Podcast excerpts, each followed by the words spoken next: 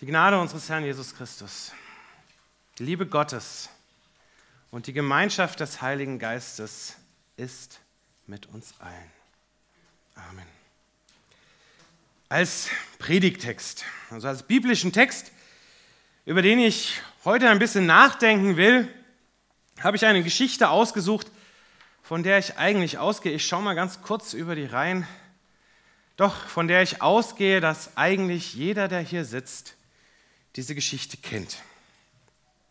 Denn es ist eine Geschichte, die wir sehr oft erzählen, die wir immer wieder hervor, hervorholen, weil sie sich wunderbar dazu eignet, uns Menschen zu erklären, wie wir uns eigentlich richtig verhalten.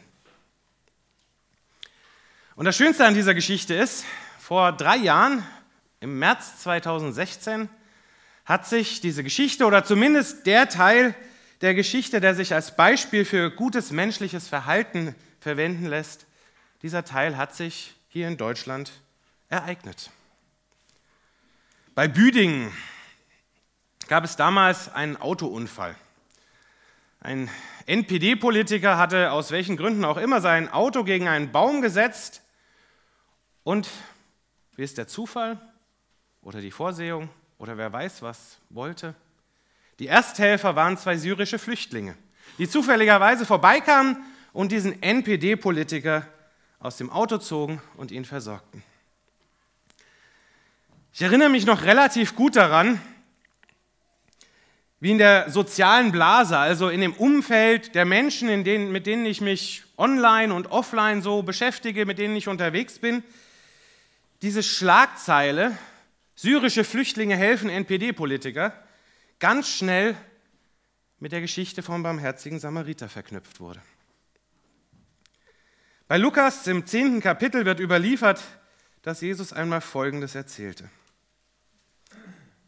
Ein Mann ging von Jerusalem nach Jericho hinab. Unterwegs wurde er von Räubern überfallen. Die nahmen ihm alles weg, auch seine Kleider, und schlugen ihn zusammen. Dann machten sie sich davon und ließen ihn halbtot liegen. Nun kam zufällig ein Priester denselben Weg herab. Er sah den Verwundeten und ging vorbei. Genauso machte es ein Levit, als er zu der Stelle kam. Er sah den Verwundeten und ging vorbei. Aber dann kam ein Reisender aus Samarien dorthin. Als er den Verwundeten sah, hatte er Mitleid mit ihm. Er ging zu ihm hin, behandelte seine Wunden mit Öl und Wein und verband sie. Dann setzte er ihn auf sein eigenes Reittier, brachte ihn in ein Gasthaus und pflegte ihn. Am nächsten Tag holte er zwei Silberstücke hervor, gab sie dem Wirt und sagte, pflege den Verwundeten. Wenn es mehr kostet, werde ich es dir geben, wenn ich wiederkomme. In dem Gleichnis und bei diesem Unfall in Büdingen helfen Menschen, die eine andere nationale, eine andere religiöse, eine andere religiöse, kulturelle Herkunft haben als das Opfer. So funktioniert Nächstenliebe. Das ist ein gutes menschliches Miteinander. Und selbst der NPD-Landesvorsitzende musste damals 2016 wohl eingestehen, dass dieses Handeln, Zitat, eine sehr gute humane Leistung darstelle. Und dem ist eigentlich nichts hinzuzufügen. Nur befürchte ich, wenn wir das Gleichnis vom barmherzigen Samariter an dieser, dass wir das Gleichnis vom barmherzigen Samariter an dieser Stelle eigentlich viel zu eindimensional sehen und verwenden. Wir schauen auf das helfende Handeln welches alle Unterschiede überwindet und sagen, genau darum geht es in dem Gleichnis. Das ist nun sicherlich nicht ganz falsch. Aber wie ich finde, ist das auch nicht ganz richtig. Denn in diesem Gleichnis erzählt Jesus doch noch mehr. Er redet vom Priester und vom Leviten, die beide einfach am Verletzten vorbeigehen, ohne sich um ihn zu kümmern. Und ich weiß, das ist jetzt der Moment, wo sich all diejenigen die Hände reiben, die von verfasster Religion, von Kirche, von Glauben wenig halten. Da sieht man es, sagen die dann. Selbst die Pfaffen und die Frommen bekommen von Jesus, ihrem Herrn, eins über den Deckel. Und beim flüchtigen Lesen dieses Gleichnisses, bei einer schnellen Interpretation der Geschichte, könnte dann tatsächlich dieser Eindruck entstehen. Denn bitteschön, wenn Jesus davon erzählt, dass zufällig ein Priester denselben Weg herabkam, den Verwunderten sah und vorbeiging, und ein Levit, also ein Kirchendiener, es ebenso machte, er sagt, er sah den Verwundeten und ging vorbei, dann kann Jesus das ja nur deswegen getan haben, weil er deutlich machen wollte, dass alle Priester und Leviten bis auf den heutigen Tag moralisch höchst fragwürdige Egoisten waren und sind, die nur an ihrer gesellschaftlichen Stellung denken und das einfache Volk immerzu unterdrückten und unterdrücken, selbst dann, wenn es verwundet am Wegesrand lag oder liegt. Aber Entschuldigung, auch diese Lesart wäre letztendlich sehr eindimensional. Sie presst unser Verständnis, unsere Empfindung, unsere Gedanken auf eine Geschichte, die in einer vollständig anderen Zeit, in einer vollständig anderen Situation formuliert war. Denn was wir beim Hören und Lesen dieser Geschichte oftmals übersehen, was der damalige Gesprächspartner von Jesus aber sehr wohl wusste, was ihm ganz klar vor Augen war, war die Tatsache, dass der Priester und der Levit beide gute Gründe dafür hatten, so einfach an dem Verwundeten vorbeizugehen. Und das war nicht die Angst vor den Räubern. Das erzähle ich in der Grundschule, erste, zweite Klasse, ganz gerne bei der Geschichte. Ja, die hatten vielleicht Angst und sind deswegen vorbeigegangen. Angst vor Räubern, die sich vielleicht auch über sie selber stürzen, wenn sie nicht ganz schnell das Weite suchen. Das war es nicht. Und es war auch kein überzogener Egoismus, der nur auf das eigene Wohl blickte und das Leid der anderen gekonnt ausgeblendet hat. Letztendlich, wenn wir auf die Geschichte schauen, sehen wir, Jesus macht überhaupt keine Aussage darüber, was Priester oder Levit beim Anblick des Verletzten gefühlt oder gedacht haben. Nur, sie sahen und sie gingen vorbei. Was der Gesprächspartner von Jesus, der übrigens ein Schriftgelehrter war, was der wusste, ist, was im Buch Levitikus, im dritten Buch Mose Kapitel 21 steht. Denn dort heißt es, ein Priester soll sich an keinem Toten seines Volkes unrein machen er würde sich entheiligen. Ein Priester soll sich an keinem Toten seines Volkes unrein machen, er würde sich entheiligen. Es gibt eine einzige Ausnahme, die an dieser Stelle genannt wird, wenn der Tote ein Blutsverwandter ist, Mutter, Vater, Bruder, jungfräuliche Schwester ohne Ehemann, dann darf er, ohne sich zu entheiligen. Und der Gesprächspartner von Jesus, dieser Schriftgelehrte, wusste auch, was im Buch Numeri, im vierten Buch Mose, Kapitel 19 steht. Wer einen Toten berührt, den Leichnam irgendeines Menschen, wird sieben Tage unrein sein. Wieso lese ich uns das vor? Weil für uns, für uns spielen diese alten mosaischen Gebote doch natürlich keine Rolle. Jesus Christus hat uns durch sein Handeln von diesen Vorschriften erlöst. Er hat uns frei gemacht. In seiner Nachfolge müssen wir uns nicht von diesen Geboten knechten und unterdrücken lassen. Aber für die Zeitgenossen Jesu, für die Priester und für die Leviten, für die Pharisäer und die Schriftgelehrten waren diese Gebote das Gesetz, Gottes Gesetz von Gott selbst dem Mose in die Feder diktiert, überliefert von Generation zu Generation. Die Richtschnur, an der sie ihr Leben und ihren Glauben ausrichteten. Und der Schriftgelehrte, der sich mit Jesus unterhielt und von ihm das Gleichnis des barmherzigen Samariters erzählt bekam, der dachte sich, als Jesus vom vorbeigehenden Priester erzählte, nicht, Oh, was ist das denn für ein unbarmherziger Kerl, dieser Priester, dass der da einfach vorbeigeht? Nein, Er dachte sich viel, vermutlich viel mehr, ja, kann ich voll und ganz nachvollziehen. Der kann ja schließlich nicht wissen, wie tot der Kerl ist, der da am Straßenrand liegt. Halbtot ließen die Räuber den Mann liegen, so hatte es Jesus selbst erzählt. Der Priester hätte hingehen müssen, hätte fühlen müssen, hätte nachprüfen müssen, ob dieser Mensch dort am Straßenrand halbtot oder ganz tot ist, ob er noch lebt und was, wenn er nicht mehr gelebt hätte.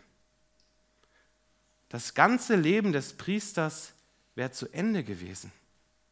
Er hätte seinen Dienst, einen heiligen Dienst, einen Dienst für und vor Gott nicht mehr ausüben können. Er hätte sich, wie es im dritten Buch Mose heißt, entheiligt. Dieses Risiko konnte und dieses Risiko wollte er nicht eingehen. Er hat seiner Überzeugung, seinem Glauben den höchsten Stellenwert, den höheren Stellenwert eingeräumt und sich gesagt, für Gott, für meinen Herrn muss ich an diesem scheinbar leblosen Menschen vorübergehen. Und dem Leviten, dem geht es nicht viel anders. Jesus, als er über den Leviten redet, was er vom Leviten erzählt, sagt nicht so wirklich, in welche Richtung dieser Levit unterwegs ist. Also ob er wie der Mann, der unter die Räuber fällt und wie der Priester von Jerusalem herabgeht, oder ob er vielleicht in die andere Richtung unterwegs ist. Steht da nicht dabei. Aber gerade weil es nicht dabei steht, könnten wir zumindest so ein bisschen spekulieren, dass dieser Levit eben nicht auf dem Weg von Jerusalem herab war, sondern dahin unterwegs, um dort im Tempel seinen alljährlichen Dienst zu tun, um dort eine Woche lang, sieben Tage lang am Tempel in der Gegenwart Gottes zu dienen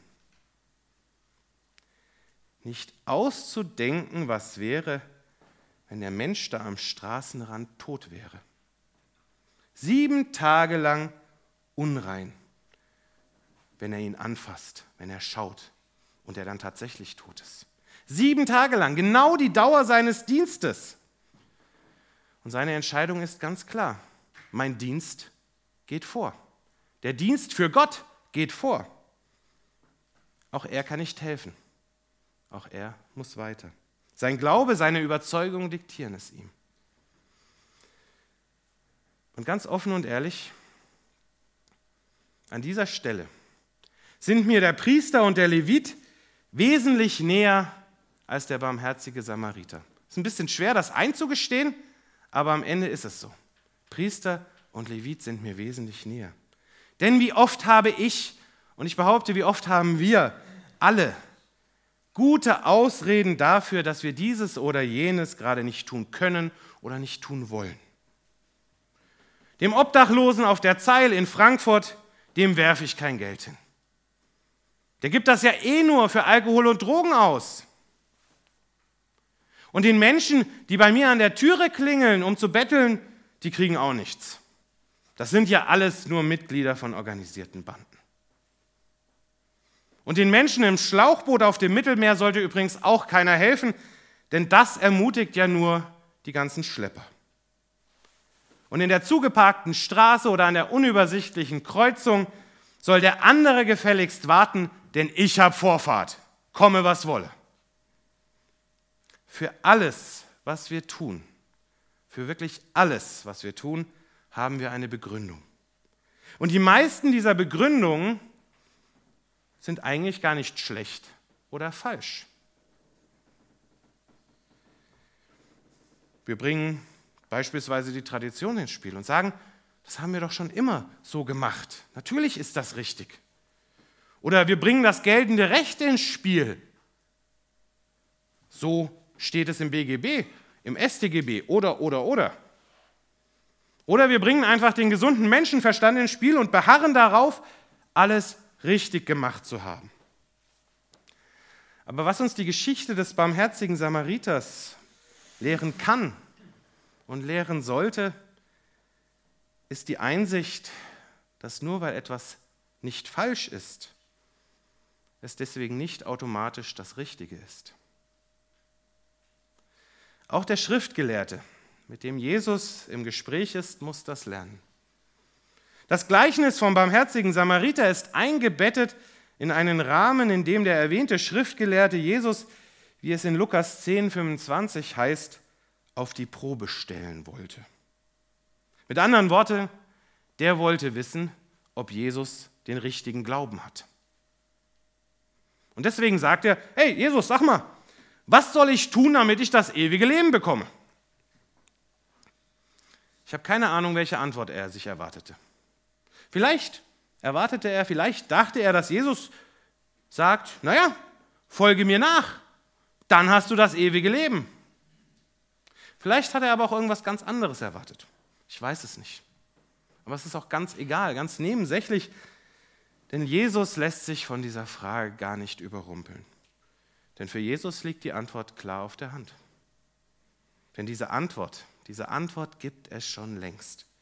Nämlich dort, wo der Schriftgelehrte all seine Weisheit und all seine Überzeugung und all seinen Glauben herbekommt. Was steht im Gesetz? fragt Jesus. Was hat Gott dir, uns, der ganzen Welt gesagt, wie sie das ewige Leben bekommt? Und die einzige Antwort, die der Schriftgelehrte geben kann, lautet, du sollst den Herrn, deinen Gott, lieben.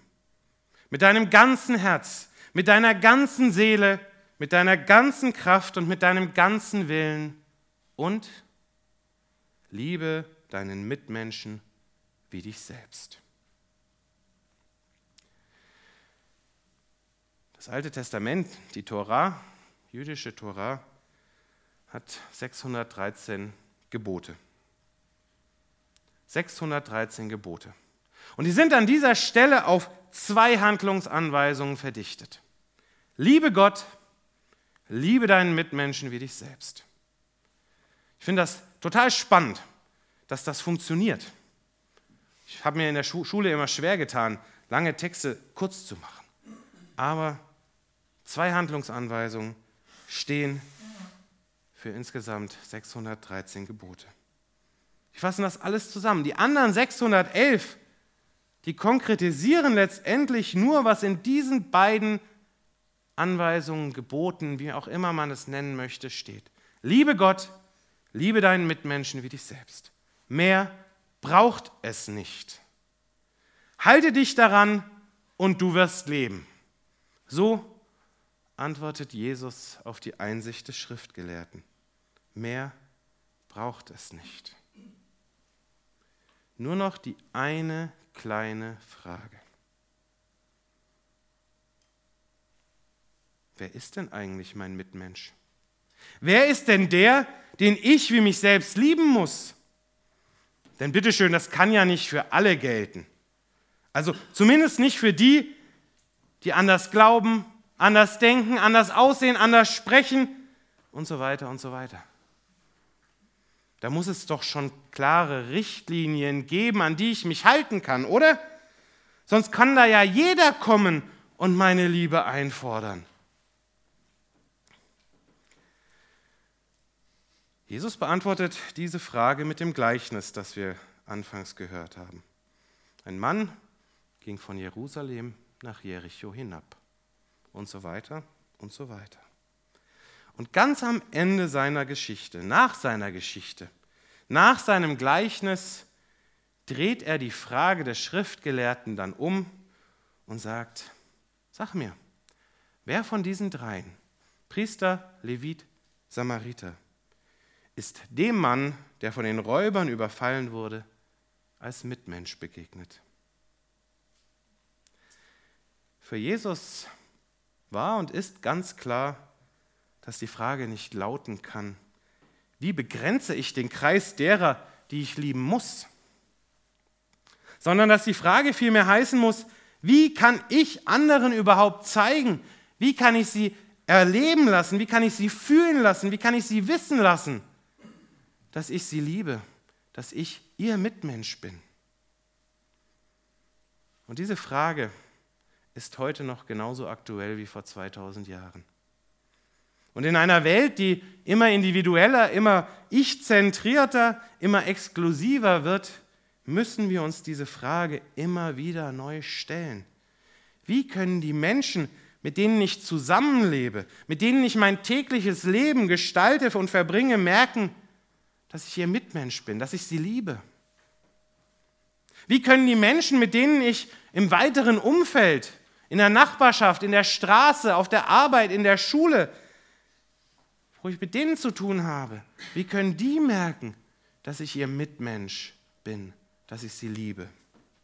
Und wie können die Menschen, mit denen ich eigentlich nicht wirklich etwas zu tun habe, denen ich nur auf der Autobahn so im Vorbeifahren oder in der Fußgängerzone im Vorbeigehen oder im Supermarkt an der Kasse, in der Schlange, denen ich da begegne, wie können diese Menschen merken, dass ich ihr Mitmensch bin, dass ich sie liebe? Wer jetzt erwartet, dass jetzt noch der Teil der Predigt folgt, wo ich erkläre, wie Sie das merken können, den muss ich leider enttäuschen. Denn Sie werden von mir keine Handlungsanweisungen bekommen. Denn die gibt es schon längst. Du sollst den Herrn, deinen Gott, lieben, von ganzem Herzen, mit deiner ganzen Seele, mit deiner ganzen Kraft und mit deinem ganzen Willen. Und liebe deinen Mitmenschen wie dich selbst. Und der Friede Gottes, der höher ist als all unsere menschliche Vernunft, behüte und bewahre unsere Herzen und Sinne in Christus Jesus, unserem Herrn, unserem Bruder und unserem Heiland. Amen.